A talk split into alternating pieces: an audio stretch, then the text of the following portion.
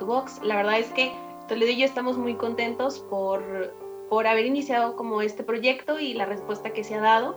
Este, el otro día estábamos por ahí como revisando unas encuestas que llegan a Toledo y nos sorprende mucho que no solo nos están escuchando en México, sino también en otros países, entonces quisimos como aprovechar el espacio para mandar saludos a todos los países que por ahí nos están escuchando, como es este, Colombia, Estados Unidos, Guatemala, Perú, Chile, España y Filipinas. Entonces la verdad es que muchas gracias por eh, escucharnos y conectar por ahí con nosotros. Este, la verdad es que ver como que el, el, podcast está llegando a otros lugares que no nada más es en México, pues es una gran ilusión. Y y como les veníamos platicando desde el arranque de esta segunda temporada, eh, les compartíamos que para nosotros el proyecto de Conecta tu Box es muy especial porque para nosotros es un espacio donde queremos que las voces de todos los que tienen algo bueno que decir o algo para construir una mejor sociedad, pues sea escuchada.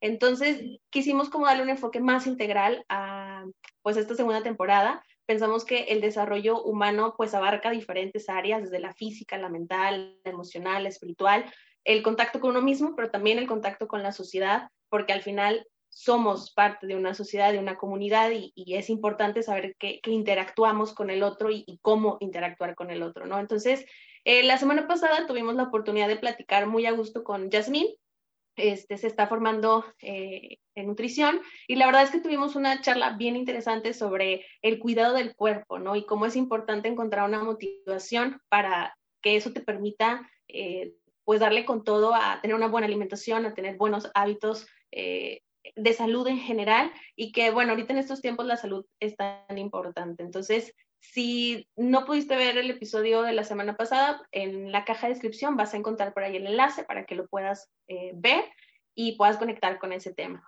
Pero así como el área eh, física es importante, el, el, área también mental es importante, el, el fortalecerla, perdón, y el también conocer un poquito de nuestro cerebro que es tan vasto y que tiene como tantas potencialidades. Entonces, sé que muchos de ustedes a lo mejor no han escuchado el tema que vamos a platicar el día de hoy, este, que por eso está aquí Rosario con nosotros. Ella ahorita se va a presentar y es un tema que es muy poco conocido, pero creo que ha tomado como mucha importancia y mucha relevancia en los últimos años, principalmente en los profesionales que a lo mejor están eh, trabajando en el área de la psicología, de la, neuro, de la neuro, de la psicopedagogía, de la pedagogía, de la educación. Este, sí ha tomado como un peso importante este tema, pero creo que es un tema que vale la pena poner sobre la mesa, platicar, eh, a lo mejor en un lenguaje como más sencillo para los mortales que a lo mejor no conocen muy bien del tema o que no están tan familiarizados con ciertos conceptos, pero que trayéndolo con, un lenguaje sencillo, pues pueda eh, resultar interesante, ¿no? Entonces, bueno, sin más, eh, le voy a hacer ahorita la palabra a Rosario para que se presente, pero el objetivo de este episodio es que tú conozcas un poco de lo que son las funciones ejecutivas, por qué son tan importantes y por qué eh, en los últimos años ha tenido tanta relevancia en tema de educación, en tema también de la salud mental. Eh, y bueno, ¿qué podemos hacer como para desarrollarlas, fortalecerlas? Porque es algo constante, no es algo que nada más sucede en una etapa de nuestra vida. Entonces, bueno, Rosario, pues bienvenida. Gracias por aceptar la invitación, por estar aquí y este, por tu tiempo. Y, ya te dejo para que te presentes y los demás te puedan conocer, quienes nos escuchen. Gracias, Nelly por la invitación. La verdad es que me dio gusto que, que me invitaras. Este, y pues mucho gusto a Oscar, que no tenía la oportunidad de, de conocerlo. Eh, yo sí vi el capítulo que nos compartiste de nutrición, me encantó. Inclusive como mamá me puso como a pensar en muchas, muchas cosas, ¿no? De qué, qué alimentos presentas es, de esas experiencias nuevas para los niños, ¿no? Y bueno, te cuento un poquito de mí. Em, yo soy egresada de la Facultad de Psicología, de la licenciatura de Psicología del área infantil. Em, posterior a eso, pues me empecé a involucrar un poquito en el laboratorio de psicoficio. Eh, ahí fue donde me enamoré de la, de la neuropsicología y estuve colaborando con el doctor Pablo Valdés en su Instituto de Neuropsicología por nueve años. Eh, posterior a eso, estuve colaborando también en el hospital universitario, en el área de neuro, con un equipo de neurólogos, pediatras. Y después me fui al eh, Centro Universitario de Salud, que también pertenece a la universidad. Ahí también estuve trabajando en el área de neuropsicología, se abrió ese departamento y se hacía evaluación, diagnóstico y tratamiento a, niños con diferentes alteraciones en su desarrollo. Y luego ya busqué una forma de, pues, de hacer lo mío, ¿no? Me, me, gustaba mucho como esta área y yo quería como ayudar a todo el mundo. Entonces, pues bueno, a todas esas personas que tal vez no tenían como recursos, pues quería también como aportar un granito de arena y fundé un centro, Centro de Estimulación Cognitiva que se llama Amigo, y actualmente también estoy colaborando en un colegio privado como la coordinadora de psicopedagogía, este, que siempre también había tenido como esa intención de trabajar en el, en el ámbito académico. Este, y bueno, pues esa sería como a grandes rasgos quién soy. Estudié una maestría en educación y cognición también ahí en, la uni y actualmente estoy estudiando la maestría en neuropsicología. Ok, bueno, la verdad es que todo lo que nos compartes, este, es como sello de garantía, ¿no? De, de tu experiencia en, en, este tema y bueno, en muchos otros eh, de cuestión neuro y de psicología. Eh, fíjate que mm, yo antes como de, de, vernos y poder como arrancar con el episodio, le pregunté a algunos amigos si ellos habían escuchado alguna vez lo que eran las funciones ejecutivas del cerebro. Si sabían lo que era, si mínimo habían escuchado el término o qué pensaban que eran, ¿no? Este, entonces la mayoría me decía que no, algunos trabajan en el ámbito de la educación, otros no, están totalmente ajenos a, lo mejor a las mm, profesiones que pudieran tener una noción más cercana, este, pero la mayoría me decía que no, que no, no sabían, no los había escuchado tampoco el término, y todos decían, bueno, pues a lo mejor funciones del cerebro, ¿no? O sea, algo que te va a ayudar o algo que hace el cerebro que ayuda este, para la vida, ¿no? para funcionar. Este, era como la tendencia. Entonces, fue donde yo dije, bueno, pues creo que es importante tocar este tema eh, y ya tú nos irás ahí ayudando a entenderlo y a también a ponerlo a lo mejor una cuestión más práctica. Entonces, a raíz de eso, de, esa como mini encuesta que hice con mis amigos, me gustaría que tú nos compartieras, así como con palabras sencillas, eh, que quien no es experto en el tema lo pueda entender, qué son las funciones ejecutivas y cuáles son. Sí, fíjate que es un término muy nuevo. De cierta forma, eh, pues Luria, digo, un neurólogo, em, es como el padre de la neuropsicología y empezó a hablar sobre esas funciones en el 86, en 1986. Y ya de ahí se empezaron a desencadenar una serie de estudios para hablar sobre esas funciones, sobre esas habilidades. Creo que lo podríamos definir de una forma como muy práctica, como un conjunto de habilidades que nos permiten solucionar problemas, nos permiten regular nuestra conducta, nos permiten a lo mejor comportarnos de una forma eh, adecuada al contexto, em, también regula nuestros pensamientos, nos hace flexibles, por ejemplo, ante la opinión de otra persona, eh, o a lo mejor simplemente como a, aceptar un punto de vista distinto al mío, ¿no? Esa es la flexibilidad cognitiva también.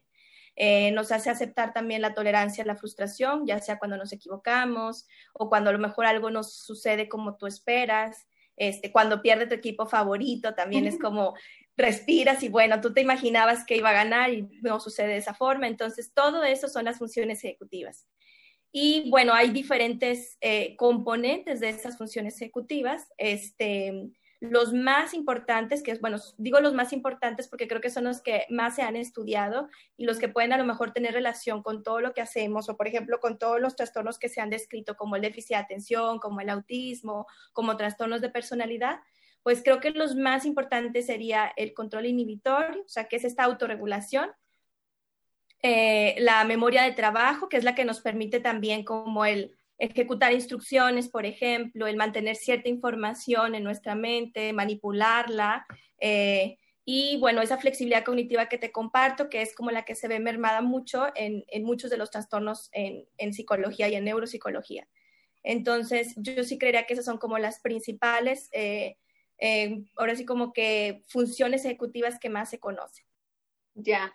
Oye, fíjate que bueno, yo leyendo un poco sobre el tema, veía que está estrechamente, están estrechamente ligadas a la parte emocional. O sea, sí, sí tiene una relación importante la cuestión de las funciones ejecutivas del cerebro con la parte emocional de las personas. Entonces, digo, hacían mención de la relación, pero no explicaban cuál era la relación eh, o por qué esa estrecha relación entre las funciones ejecutivas y la cuestión emocional ¿cuál, o sea, ¿cuál es la relación entre ambas? Fíjate que las funciones ejecutivas están a cargo de nuestro lóbulo frontal, que es como esta parte que, que está en nuestro cerebro, y es la que tarda más tiempo en madurar en nuestro cerebro. O sea, se termina de madurar alrededor de los 20, 21 años. Hay algunos otros autores que inclusive mencionan que cerca de los 25 años tarda en madurarse. Y bueno, no quiere decir que todo lo que suceda en el lóbulo frontal no tiene otra relación con otras áreas del cerebro. Se han encontrado, por ejemplo, que em, esos circuitos cerebrales que están en el lóbulo frontal y que están a cargo de, de esas funciones ejecutivas, pues también están conectados hacia una parte que es el hipocampo y la amígdala, que son esas áreas del cerebro que son las que se encargan precisamente de toda la cuestión emocional. Entonces, em, por ejemplo, esta cuestión de la habilidad emocional es un término que también se utiliza cuando a lo mejor tenemos muchos cambios de estado de ánimo, cuando a lo mejor tenemos o cambiamos, por ejemplo, de un momento a lo mejor muy feliz a uno tal vez muy enojado o a uno a lo mejor un poco triste. Entonces hay como esta volubilidad, en, eh, o sea, esas emociones están como muy a flor de piel, por así decirlo, ¿no? Entonces, por esas conexiones que están en esa área, eh, es por esa estrecha relación. Hay otros autores que, por ejemplo, hacen también una clasificación de las funciones ejecutivas en relación justamente a las emociones, que es uno que se llama Celazo, que hace la división entre las emociones frías y las emociones calientes. Las emociones calientes son aquellas que tienen que ver con, esas, eh, con el estado emocional prácticamente. Ok. Y bueno, me imagino que también hay una estrecha relación entre el ejemplo que dabas de la autorregulación, este, también la, la cuestión de la flexibilidad, o sea, el, si a lo mejor esa habilidad no está tan desarrollada, pues también me imagino que va a haber cuestiones emocionales que pueden afectar, este, o, o sí, o esa, esa habilidad, si no está también desarrollada, puede afectar a que no hay un buen control de las emociones o a que te, tenga más una visión, como dicen por ahí, de túnel o una visión muy rígida donde ese cambio no lo puedo hacer. Totalmente. O sea, por ejemplo, las personas que a lo mejor tienen tantas dificultades en esta flexibilidad cognitiva, les cuesta trabajo también mostrar empatía o ponerse en el, en el, papel o en el lugar de otra persona, o simplemente el escuchar, o sea, no escuchan otras razones o simplemente otra forma de jugar u otro tipo de pensamiento, y eso a su vez pues impacta de manera significativa pues en la interacción social. Entonces suelen ser también de repente eh, personas que a lo mejor son tercas o testarudas, este, así las ves de forma como muy simple, ¿no? Pero pues también están eh, todas estas áreas cognitivas relacionadas a la personalidad y a esas emociones. Ok. Fíjate, ahorita mencionabas em, pues algo importante, ¿no? De la cuestión de la edad, de cómo el lóbulo frontal se termina de desarrollar o madurar a los veintitantos años, ¿no?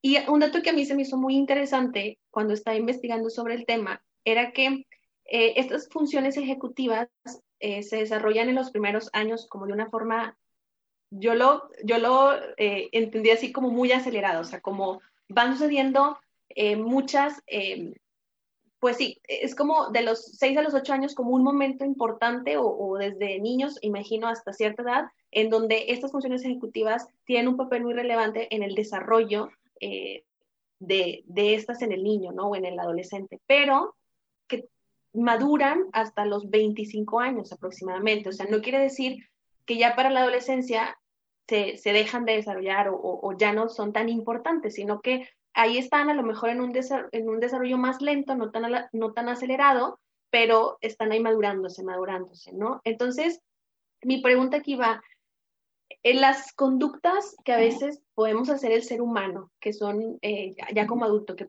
pueden ser dañinas, como vicios, como el alcohol, el cigarro, pues el consumo de, drogas, este, a lo mejor el no dormir bien, o sea, el dormir pocas horas, este, a lo mejor exceso de trabajo, o sea, una cuestión de estrés importante, etcétera. Eh, eso afecta, o sea, estas conductas pueden llegar a afectar en el desarrollo de las habilidades cognitivas o las funciones ejecutivas en su maduración o en su desarrollo. Claro, todo eso afecta. Y hablamos, por ejemplo, de los factores ambientales que tanto pueden eh, favorecer o afectar a lo mejor el desarrollo de esas eh, funciones ejecutivas.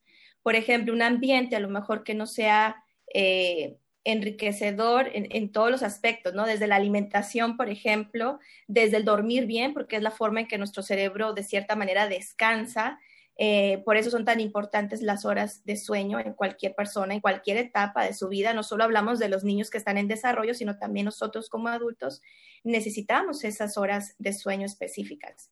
Em, además, eh, pues todas estas cuestiones de riesgo, nosotros los manejamos como así, factores de riesgo, como el consumo de drogas, como el tabaco, el alcohol. Obviamente todo también tiene que ver en relación a em, las cantidades, por ejemplo, que también tú lo consumas, ¿no? A lo mejor algo esporádico, pues tal vez no afecta tanto, pero si ya es un consumo constante y, mucho, ahora sí como que sí puede hacer como una afectación importante. Pero creo que va de la mano también, eh, ahora sí como que hablemos en lo positivo, ¿no? ¿Qué cosas sí podríamos hacer para a lo mejor eh, favorecer esas habilidades, ¿no? Y yo siempre les explico a lo mejor a los papás o a, los adultos, eh, pacientes que tengo de repente, como el pensar, bueno, ¿qué cosas te hacen esforzarte mentalmente? Y esas son las que te pueden como ayudar, ¿no? Si, por ejemplo, tú dices, ¿sabes qué? Mira, yo soy bien mala para leer, me cuesta mucho trabajo porque me distraigo fácilmente, porque empiezo a leer y ya me perdí y tengo que regresarme, porque de repente me empiezo a, eh, no sé, a recordar tal vez una tarea que dejé pendiente o no he lavado, este, y luego agarro el celular y ya me distraigo, entonces voy interrumpiendo y vuelvo a empezar. Entonces es una actividad que tal vez te convenga empezar a trabajar de una forma como más consciente o con mayor atención, porque te implica un esfuerzo cognitivo. Entonces, ahí es donde hablamos un poquito de, bueno, ¿cómo podemos nosotros trabajar estas habilidades en relación siempre a un esfuerzo cognitivo? Si tú eres buenísima leyendo, pues claro que no te voy a poner a leer, a lo mejor. Y eso es a lo mejor también em, como un, un mito, ¿no? Que siempre caen, por ejemplo, en las cuestiones de deterioro cognitivo personas con Alzheimer o algún tipo de demencia, que creen que solucionar sopa de letras, hacer sudokus y leer va a ser como el remedio perfecto para eh, pausar ese deterioro, cuando a lo mejor pues tiene que ser algo muy específico para esa persona, ¿no? En relación a su personalidad, en relación a sus gustos, a sus intereses, a sus habilidades, a su educación, por ejemplo. Entonces, ya en base a lo que tú detectes que le cuesta trabajo a esa persona, es cuando vas a crear ese esfuerzo cognitivo para estimular esas funciones. No sé si te respondí la pregunta. No, no, sí, sí, sí. Y de hecho, una, una de las preguntas este, justo era, bueno, ¿qué acciones o qué hábitos podemos desarrollar o trabajar, pues justo para apoyar al desarrollo o a la maduración de estas habilidades de nuestro cerebro, ¿no? Este, o de estas funciones ejecutivas em, que, que sean para, pues sí, para ayudar a este desarrollo o a, esta, a este fortalecimiento. Digo, me respondiste como un poco general esa pregunta, no sé si haya, digo, sé que no hay recetas mágicas, o sea, y, que a veces estas cuestiones son mucho de acuerdo a la persona, como lo mencionabas tú, a sus habilidades, a su personalidad, a, lo que tiene que trabajar como área de oportunidad, etcétera. Este, pero no sé si hay algo así como, bueno, estos tres o cuatro puntos que yo te puedo decir que pueden ayudar, aunque pues depende del caso, ¿no? De la persona en la mayoría del tiempo. Fíjate que a lo mejor algo así muy general que nos podría servir a todos es no usar tanto el celular. no sé si te ha pasado, pero por ejemplo, nos hemos vuelto tan dependientes que ya ni siquiera hacemos eh, operaciones, eh, por ejemplo, básicas, ¿no? Como sumas, restas, porcentajes, divisiones. De inmediato sacamos el celular, usamos la calculadora y tenemos la respuesta, ¿no? Eh, o por ejemplo, antes nos aprendíamos los teléfonos de nuestros mejores amigos, nuestros tíos, nuestros papás. Ahora apenas si sabemos nuestro celular y, y a lo mejor el del novio o el de alguien como muy eh, de uso muy frecuente, ¿no? Entonces, si te fijas, nos vamos haciendo como un poco más perezosos, o sea, en relación a ese esfuerzo que compartí hace ratito. Eh, a mí me ha pasado mucho, por ejemplo, antes me fijaba mucho en las calles, en dónde estaba, por dónde me iba, y ahora prendo rápido un, este, un GPS, ya sea Waze, ya sea Google Maps, y, y ya, llego rápido, ¿no? Y ya no me esfuerzo tanto en esos detalles. Entonces, creo que de cierta forma hasta las interacciones sociales han cambiado, o sea, ahora es no hay tantas conversaciones largas, este, hasta el uso de la ortografía inclusive ha cambiado, o sea, ya es, usamos mucho los emoticones, hacemos abreviaciones, no usamos tanto los, eh, a lo mejor como las acentuaciones, en todo eso, todo eso va mermando también inclusive nuestros recursos mentales, ¿no? Porque no hay ningún esfuerzo durante el día. Entonces creo que tendríamos que primero empezar a esforzarnos. Em, el cerebro lo podríamos ver como ese, ese músculo que necesitamos ejercitar, ¿no? Y así como vamos al gimnasio y hacemos ejercicio, hacemos ciertas rutinas para mejorar en un área en particular, bueno, así podríamos ver al cerebro. A lo mejor yo quiero mejorar en particular en la atención, o sabes que yo soy súper creativa, pero nunca termino mis proyectos, entonces empiezo a generar estrategias para no voy a empezar otro proyecto hasta que termine este número uno, ¿no? Y a lo mejor empiezo a, hacer estos recursos de, bueno, lo comparto con alguien más, delego cosas, lo hacemos en conjunto, establezco tiempos de ejecución para poder concluir ese proyecto que me estoy planteando. Entonces, ahí es donde tú vas viendo qué quieres mejorar eh, y en base a eso, entonces empezar a hacer como esas actividades o estrategias. Como quiera, les voy a compartir ahorita algunos ejercicios y algunas páginas también. Digo, yo soy súper fan de los juegos de mesa, así como que me verás a lo mejor en mis reuniones con amigos llevando el juego, aunque a lo mejor ni se use, pero bueno, yo me lo llevo por si acaso. No solo es jugar por jugar, sino también es pensar como una estrategia eh, para hacer ese juego, ¿no? Entonces, eh, ahorita como que ya los compartimos. Sale, sí, me parece.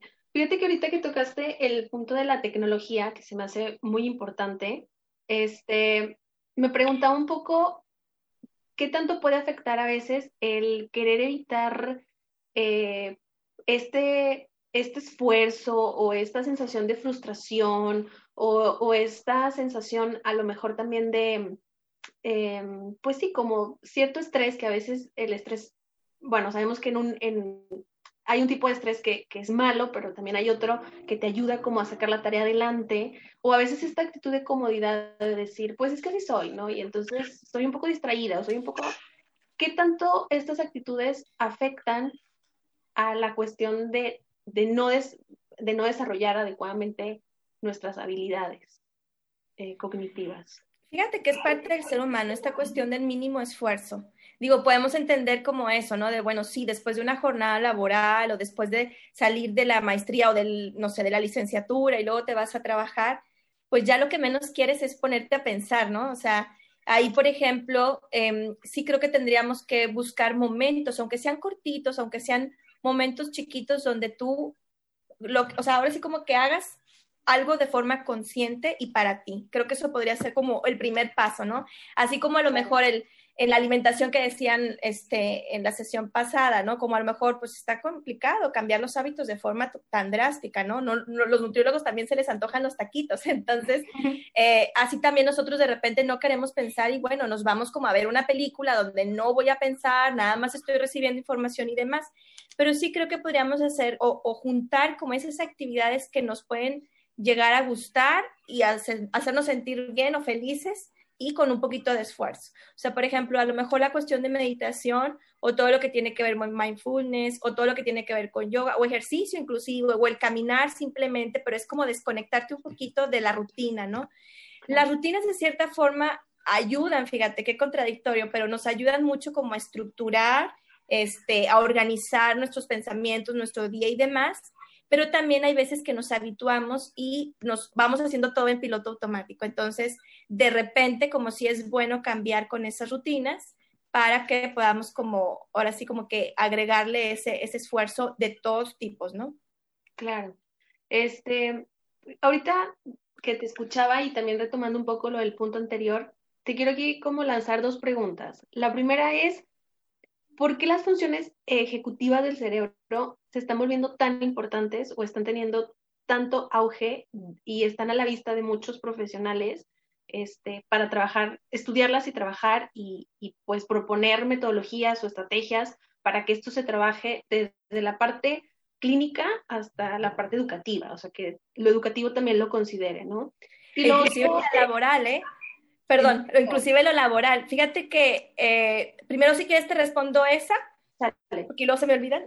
Em, han tenido mucho auge porque te das, o sea, ahora sí como que conforme va avanzando los estudios y demás, te empiezas a dar cuenta que cualquier situación de, ya sea cualquier problema, cualquier actividad, implica las funciones ejecutivas. Por ejemplo, te decía yo que en lo laboral empiezan a haber estudios donde ya para el reclutar personal, por ejemplo, no solo se hace como una entrevista o los conocimientos, sino ya se empiezan a aplicar eh, baterías no solo de personalidad, sino también de funciones ejecutivas. Imagínate que una persona, hablamos de las funciones ejecutivas como esa capacidad para solucionar problemas, imagínate que una persona no tiene esa capacidad de actuar rápido, de pensar rápido, y pueden las empresas ahora sí como que perder grandes cantidades de dinero o haber un accidente a lo mejor este, laboral, etcétera, ponerse en riesgo eh, cualquier situación. Entonces, eh, por eso también empiezan a tener ese auge, ¿no? Empieza como a ver em, esos foquitos rojos que se van prendiendo en las, en las personas, por ejemplo, o en esa rotación de personal, empiezan a investigar, bueno, ¿por qué hubo tanta rotación de personal? ¿O por qué este no lo, no lo logró a pesar de que tenía este perfil y estos estudios y demás? Entonces ahí es donde empiezan como a, a ser importantes. En la cuestión académica también empiezan a ser importantes porque muchos de los fracasos escolares eh, suceden justamente por estas alteraciones en funciones ejecutivas. Entonces, fracasos en, cuestiones laborales, en cuestiones eh, inclusive afectivas o de relaciones. Hay veces, imagínate que una pareja a lo mejor rompe porque el hombre o la mujer, lo que tú quieras, este es sumamente violento, este es impulsivo, no controla sus emociones, ya le pegó de repente al esposo, etcétera. Entonces, hablamos de esas funciones ejecutivas en todas nuestras esferas, en las educativas, en las laborales, en las sociales, en las afectivas. Entonces, juegan un papel sumamente importante en nuestra vida. Sin darnos cuenta y sin conocer el término tal cual, todo el tiempo estamos como eh, ahora sí como que cualquier actividad implica esas funciones ejecutivas. Y fíjate, también tendría yo, digo, en mi opinión, tendría que cambiar como esta currícula, por ejemplo, en los maestros, eh, porque sí sé que a lo mejor no aprenden sobre los hitos del desarrollo, sobre las funciones ejecutivas y demás, cuando también es sumamente importante, digo, al menos en los chicos de adolescentes, en la prepa, de niños, etcétera, también, aunque están en ese proceso de desarrollo, si hay cosas que se espera que estén logrando los, los niños o los adolescentes o los jóvenes, ¿no? Entonces, cuando no se está logrando lo esperado a su grupo de edad, entonces ahí también podríamos estar hablando de estas posibles dificultades en función ejecutiva o en atención o en etcétera, ¿no? Claro. Y otra de las cosas que también se ha encontrado, por ejemplo, es que, bueno, eh, la mayoría de los trastornos en el neurodesarrollo, o sea, ahora sí como que aunque hablemos de neurodesarrollo, podemos decir, yo tengo, Rosario tiene déficit de atención y lo va a tener toda su vida, este, he aprendido a vivir con eso y pues bueno, soy funcional, ¿no? Pero entonces, al hablar de todos los trastornos del desarrollo, estamos hablando que como quiera hay afectación en esas funciones ejecutivas. Entonces, aunque hablemos de déficit de atención, tenemos que hablar forzosamente de las funciones ejecutivas. Aunque, aunque hablemos de dislexia, por ejemplo, que es un trastorno de la lectura, pues también están implicadas las funciones ejecutivas. Ya. ¿Sí? Y bueno, Rosario, ahorita también hablabas como el rol que está tomando la tecnología, ¿no? Y cómo, pues, al suplir como muchas cosas, pues es más fácil y ya no pienso, o sea, ya no echo a andar el ratoncito, ¿no? Eh, ¿Eso qué afectaciones podría traer en un futuro en los niños, en los adolescentes, en las personas. O sea, si me apoyo de estas herramientas todo el tiempo y pienso lo mínimo, ¿qué consecuencias? Digo, a lo mejor vamos a hablar no de certeza, sino solo de hipótesis o de posibilidades, pero bueno, con tu conocimiento, ¿qué podría traer eso a las personas? Híjole, sí está de miedo, porque sí creo que puede traer muchas, em, ahora sí como que hablar de deterioro cognitivo, ¿no? O sea, al momento en que no, no se usa algo, pues ahora sí como que deja de funcionar. Entonces, o se van perdiendo simplemente estas habilidades. Entonces, sí podríamos hablar de una posibilidad de deterioro cognitivo por no estar como activamente, pues a lo mejor como dices tú, lo estamos hablando de una forma hipotética porque tal vez pues es también muy reciente toda esta cuestión de la tecnología. Pero, por ejemplo, también hay estudios de, en relación a la televisión, donde, bueno, pues nada más estamos como recibiendo, eh, pues puros estímulos, ahora sí como que una forma pasiva, no hay ningún esfuerzo y por lo tanto eh, sí se ha encontrado que hay una disminución de algunas habilidades. Entonces, eh, pues sí creería yo que podría haber como ese deterioro. Ya. Y el, o sea, ese deterioro, deterioro, perdón, ante qué enfermedades o qué trastornos o, o qué déficit se manifiestan. O sea, el no tener un buen o no apostarle a desarrollar y madurar estas funciones ejecutivas, entonces, ¿qué manifestaciones se dan en el ser humano?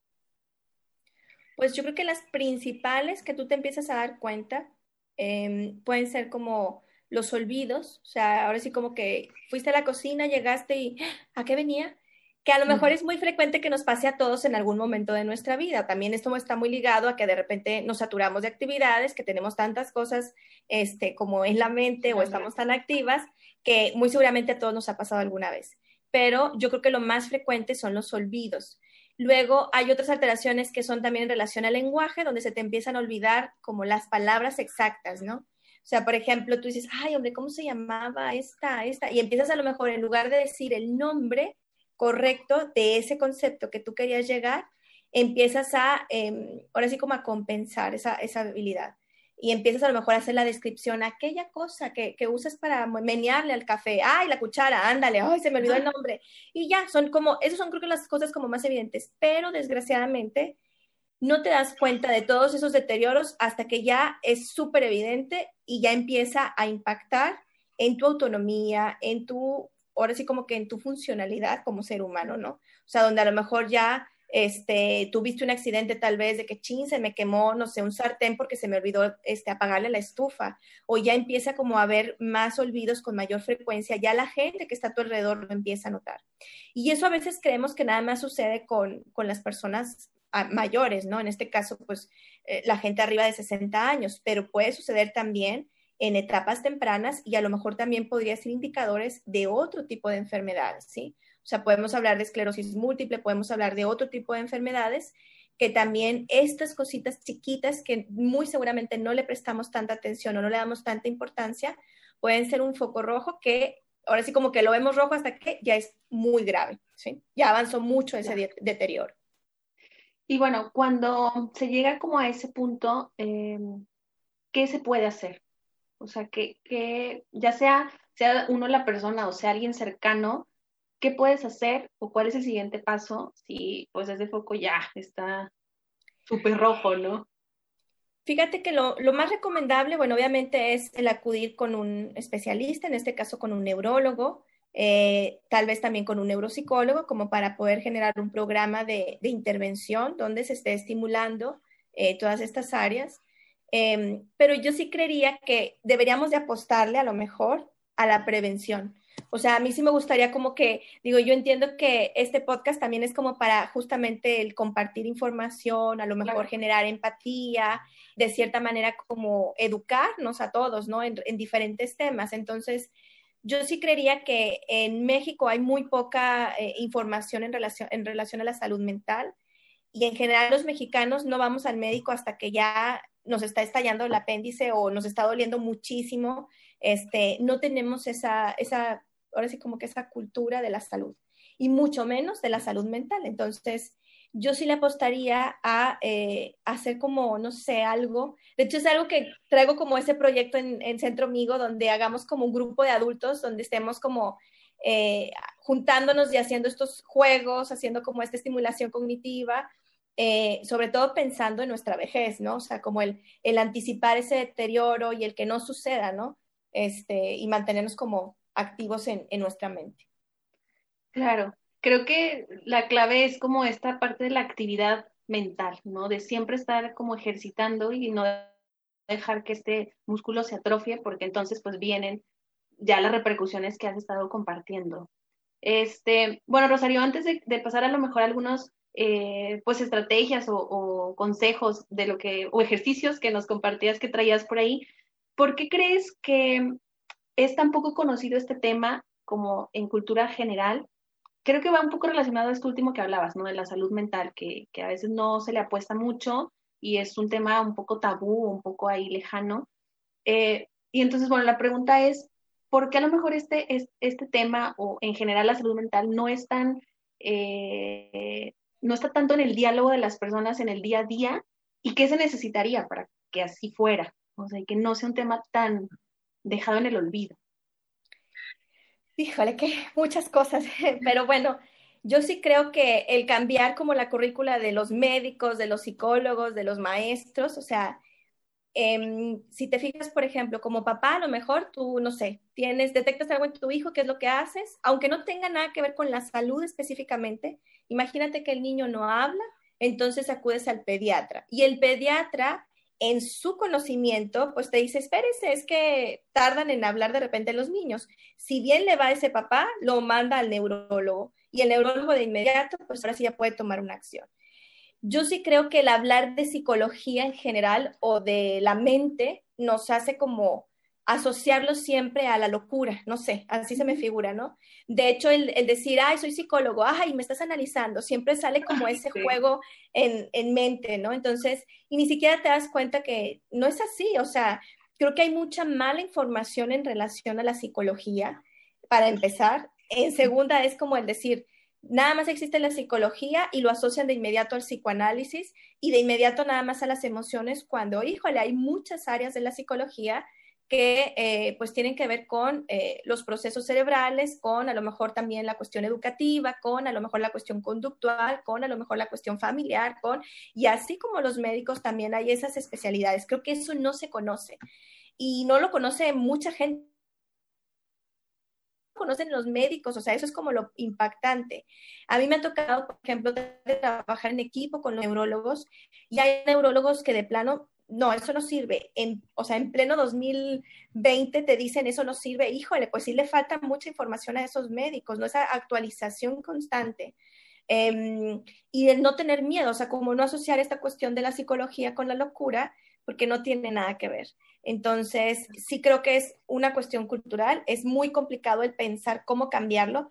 Yo sí por eso le apostaría como el, bueno, pues desde la formación de esas carreras, desde la em, psicología, desde la medicina, desde a lo mejor em, la docencia, todos aquellos maestros tendrían que tener como una base de eh, lo esperado a ciertas etapas del desarrollo, ¿no? O sea, no podemos a lo mejor, inclusive los maestros, de repente de inmediato te refieren al neurólogo y sugieren el uso de un medicamento a los cinco años de edad, cuando ni siquiera todavía este, se consolida esa maduración que hablábamos hace ratito, ¿no? O a lo mejor hay maestros que sugieren, no, es que tiene dislexia. ¿Cómo? Si está en primero de primaria, no puede tener dislexia.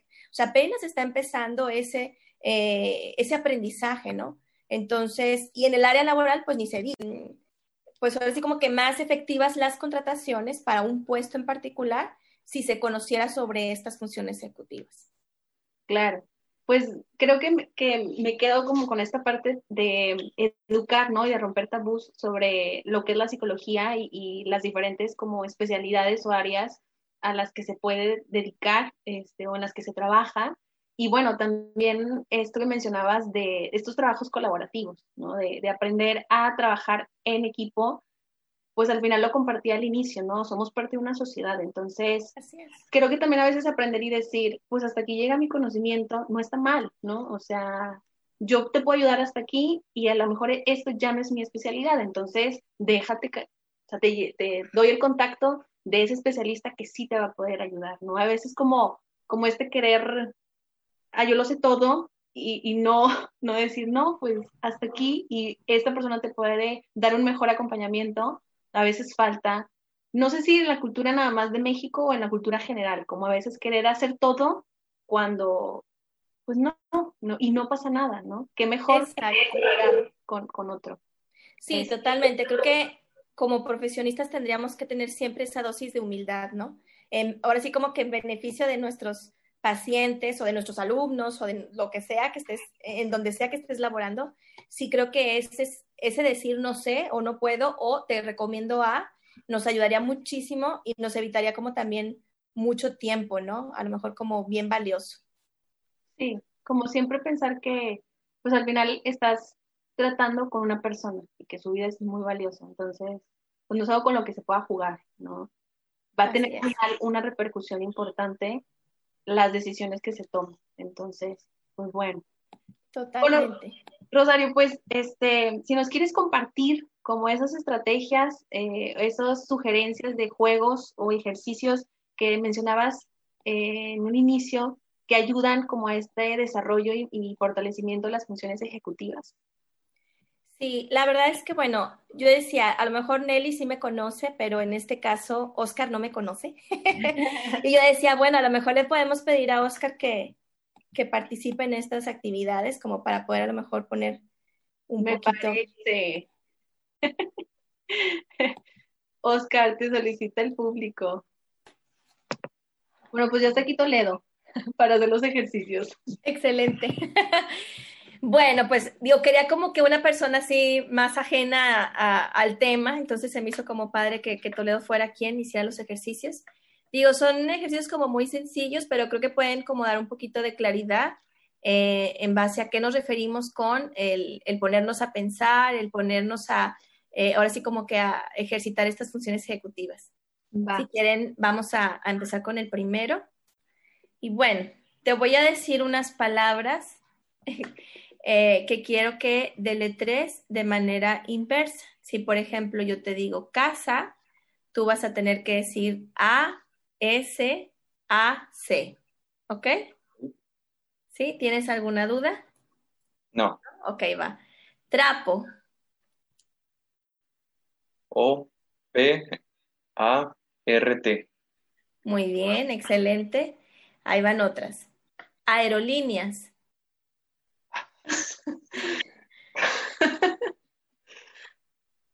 S A E N I L O R E A. Muy bien, excelente.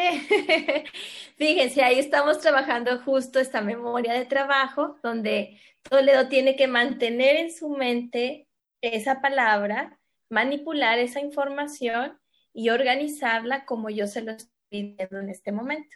La última, Toledo. Laboratorio. O I R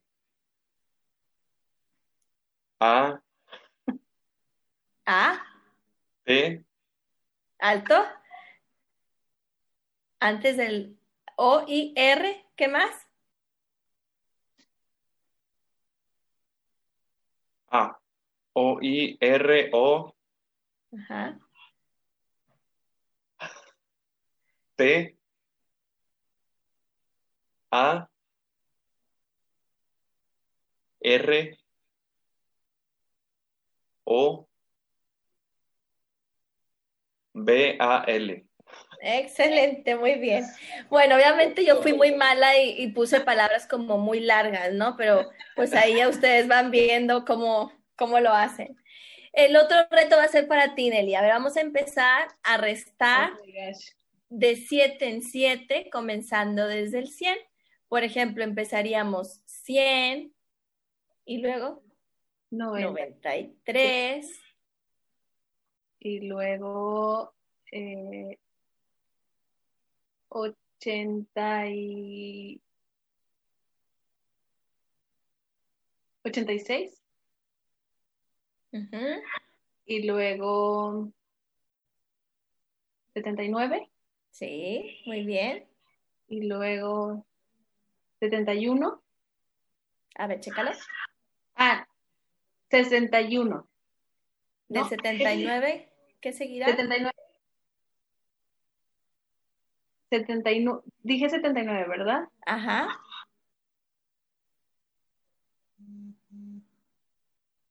72. 72, muy bien. Y luego 65. Muy bien. 58. Sí. 51. Muy bien, hasta ahí lo dejamos, súper bien. a ver, vamos a pasar a la siguiente diapositiva. Clases de matemáticas. Sí, ahí también justo estamos trabajando, digo, no solo es ya esa función ejecutiva de, para empezar a recordar qué número tengo que restar, o sea, mantener esa instrucción que te pedí, sino también, bueno, ya también estamos utilizando habilidades de cálculo, ¿no? En este caso, de cálculo matemático. Vamos ahí, por ejemplo, a formar la mayor cantidad de palabras en un minuto, ahí en este caso que nos ayude Toledo, y tenemos que usar esas letras para formar esas palabras. No puedes utilizar, por ejemplo, a lo mejor la O tres veces porque solamente aparece ahí dos veces. Entonces, podrías a lo mejor hacer la palabra gato, ¿sí? Esa sí se forma porque sí están esas palabras, esas cuatro palabras, esas cuatro letras, perdón. Empezamos, te, te cuento el minuto. Ok, ¿no importa la- lo largo de la palabra? No importa lo largo de la palabra, siempre y cuando. Vamos a poner, es más, un reto todavía más específico. Vamos a ver si logras hacer 20 palabras en un minuto. Ok, vamos a ver, porque Yo los cuento. ni yo tampoco. Tú me dices. Empezamos. Ok, eh, punto, magia, eh, trapo, foco,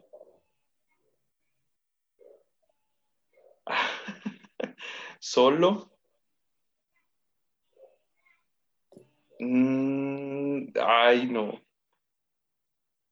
toser, cantar, moler, picar, nadar, soltar,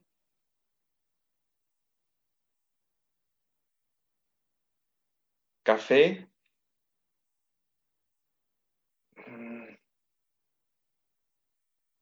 Tiempo. ya. ¿Cuántas hizo Nelly? Hizo 12. Digo, ya el Ah, factor tiempo Sí, 12. Aquí, por ejemplo, esta es una actividad un poquito diferente, o sea, él tiene que estar verificando, que es otra de las funciones ejecutivas, esta verificación, este, este monitoreo, tiene que estar verificando cuáles son las letras e ir generando una palabra entre sí, ¿no? Entonces, esa es otra, otra función ejecutiva. Y vámonos a las siguientes. Wow. Este es nada más como ejemplo, no lo vamos a hacer, pero es un ejemplo, normalmente estamos familiarizados con el sudoku de los números, que en este caso, en vez de que ustedes estén pensando en, bueno, poner los números del 1 al 9, tanto en fila como en columna, como en cuadro, aquí tendríamos que hacerlo ahora con colores. Entonces, es el mismo reto, pero cambian un poquito los estímulos, en vez de ser números, son colores y ahí tendrías que acomodar cada uno de los cuadros de color que están a tu izquierda en los cuadros que están faltando. ¿Sí? Ese es otro de los ejemplos. Pasamos a la siguiente. Espérenme tantito. Sí. Bueno, X, eso lo pauso. Ya, una disculpa, es que se escuchaba un poquito de ruido al fondo. Eh, otro de los retos, por ejemplo, que también nos, nos implica ese esfuerzo cognitivo que hablábamos, es un ejemplo podría ser este, de los problemas de las cinco casas, donde te dan información como fraccionada, donde tú tienes que ir juntando estas pistas para poder... Aquí, por ejemplo, el reto es, tenemos cinco casas de diferentes colores, cada una de esas casas vive una persona de una nacionalidad diferente y eh, cada una de esas personas bebe una bebida diferente, fuma una marca de cigarros diferente y tiene una mascota diferente. Entonces ya sabes que todo es diferente, ¿no? La nacionalidad, el color de casa, lo que fuma, lo que toma, etcétera. Y acá ya te empiezan a dar esas pistas. A primera vista es como mucha información y al estar fraccionada es como un poquito eh, como complejo, pero bueno, ya tú tienes que empezar a generar una estrategia de organizar esa información, de estar verificando y ahora sí como que encontrar una forma para solucionar este problema, que también estaríamos hablando de esa planeación. Ya. Y la siguiente. Este es otro tipo de ejercicio donde, bueno, también en base a diálogos, este, pues tú tienes que encontrar como esas pistas nuevamente para encontrar qué persona es quién. Ya. Este sí está como más sencillo, pero pues ahí ustedes van buscando, por ejemplo, este tipo de ejercicios. Hay muchos en internet, hay muchas páginas. Yo como que ya le voy a compartir a Nelly algunas páginas este, también de, de acceso gratuito si usamos el celular, bueno, usémoslo a lo mejor como de esta forma, ¿no? Descargando aplicaciones a las cuales de repente este, nos pongamos como a, a jugar o a, lo mejor a pensar un poquito o hacer algunos ejercicios que nos mantengan activos. Claro.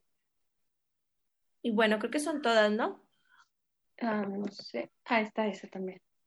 Ah, sí. Aquí, por ejemplo, genera una historia bueno, pues a lo mejor donde aparentemente no hay relación entre un dibujo y el otro, y tú tienes que idear eh, el, formular como esa historia, eh, mostrar esa iniciativa, mostrar una planeación, mostrar como este ordenar ideas y aparte para que sea una historia coherente, pues también estamos implicando todas esas funciones ejecutivas. Claro. Y bueno, creo que sí, ahora sí son todas las actividades que traje como ejemplo. Oye, Rosario, hablabas también como de juegos de mesa, que a ti te gusta llevar a las reuniones a, a las que has llegado a ir.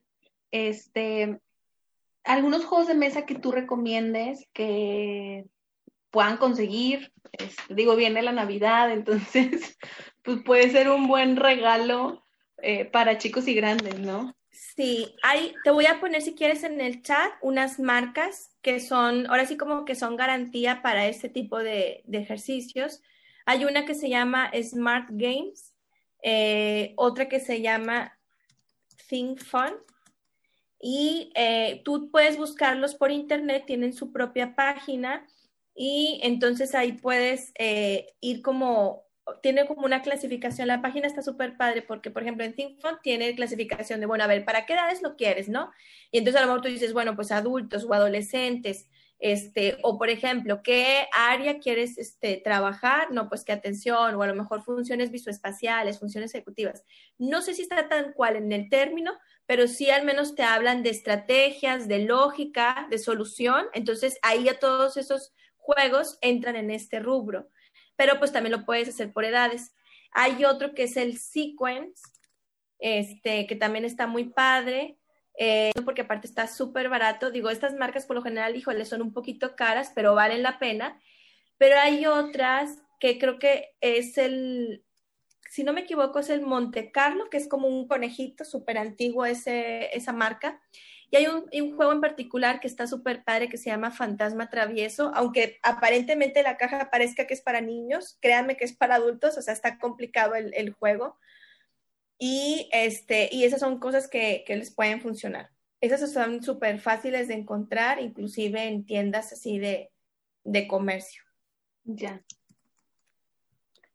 Pues bueno, muchas, muchas gracias Rosario por tu tiempo este, por venir a compartir eh, información pues bien importante y de forma clara, sencilla a quienes, para quienes nos están escuchando y que se vayan adentrando un poquito pues al tema, ¿no? Que lo vayan conociendo porque al final es algo que forma parte de nosotros y que el hacerlo consciente nos ayuda también a empezar a generar pues actividades, acciones, estrategias que nos permitan seguir desarrollándonos mejor, ¿no?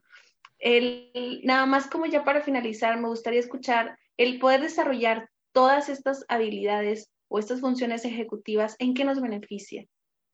Nosotros que estaríamos como ganando, por así decirlo, si sí le pongo atención y sí hago cosas para fortalecer mi cerebro. Pues creo que podríamos mejorar en todas nuestras áreas, o sea, en la cuestión afectiva, en la cuestión laboral, o sea, te volverías a lo mejor una persona un poco más organizada, un poco más efectiva en tu trabajo, un poco más empática, más flexible, tal vez inclusive en este control de emociones, a lo mejor no te enojarías tanto o no entrarías como de repente en estas crisis que a lo mejor de repente todos entramos, ¿no? De que, ay, ¿qué voy a hacer? Que tengo que pagar esto, esto, esto y esto. Bueno, es como haber mente fría y puedo empezar como a organizar y planear, a priorizar, no va a pasar nada si a lo mejor esto no lo pagó este día, etcétera, ¿no? Entonces, sí creo que podría mejorar de forma general nuestra calidad de vida. Súper. Pues nos quedamos con eso. Este, pues nuevamente agradecerte, Rosario. No sé si quieras decir algo como final a todos los que nos escuchan. Al igual tú también, si quieres aprovechar para decir tus contactos, que aunque los vamos a poner en la caja de descripción para que sea fácil el acceso, si lo quieres mencionar. Sí, claro, pues digo, primero como darte las gracias por la invitación, estuvo súper padre. Em, y bueno, pues sí nos pueden encontrar en la página de Facebook, en Centro Amigo, eh, igual y cualquier cosa que a lo mejor yo pueda ayudarlos en algo, tengan como alguna duda, pues también nos pueden contactar por correo electrónico. Súper. Pues como quiera, vamos a dejar eh, los enlaces y eh, los contactos de Rosario para quien esté interesado, quiera más información, tenga dudas o si ya trae alguna situación por ahí que sea importante atender, pues bueno, este, pueden contactarla y pueden entrar ahí también a, la página de Facebook. Eh, nosotros estamos muy agradecidos por su tiempo y porque nos hayan escuchado. Si les gustó el video, pues compártanlo y sobre todo compartan a quien crean que les va a servir esta información. Este, no nada más compartir por compartir, sino, Dios se agradece, pero creo que si lo compartes pensando, a esta persona le va a venir muy bien esto, porque es mamá, porque es papá, porque trabaja en esta área, por lo que sea, bueno, pues eh, hacer esta cadena, ¿no? De seguirnos educando. Y bueno, les doy tantito la palabra a Toledo para que comparta lo de las redes sociales. Él es experto en esto. Ok. Este, bueno, efectivamente, eh, tenemos eh, las redes sociales, tenemos em, en Facebook y en, Instagram nos pueden encontrar como Conecta tu Box con una X eh, al final del, del, nombre.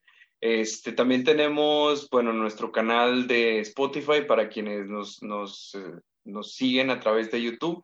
Y para quienes, bueno, nos siguen a través de Spotify, bueno, también tenemos un canal de YouTube, el cual este, se comparte básicamente el mismo contenido, uno eh, de manera de audio y otro audiovisual. Este, y bueno, esperando que, que sea de su agrado, ¿verdad? Este, también está nuestro correo, nuestro correo conecta tu box arroba gmail.com.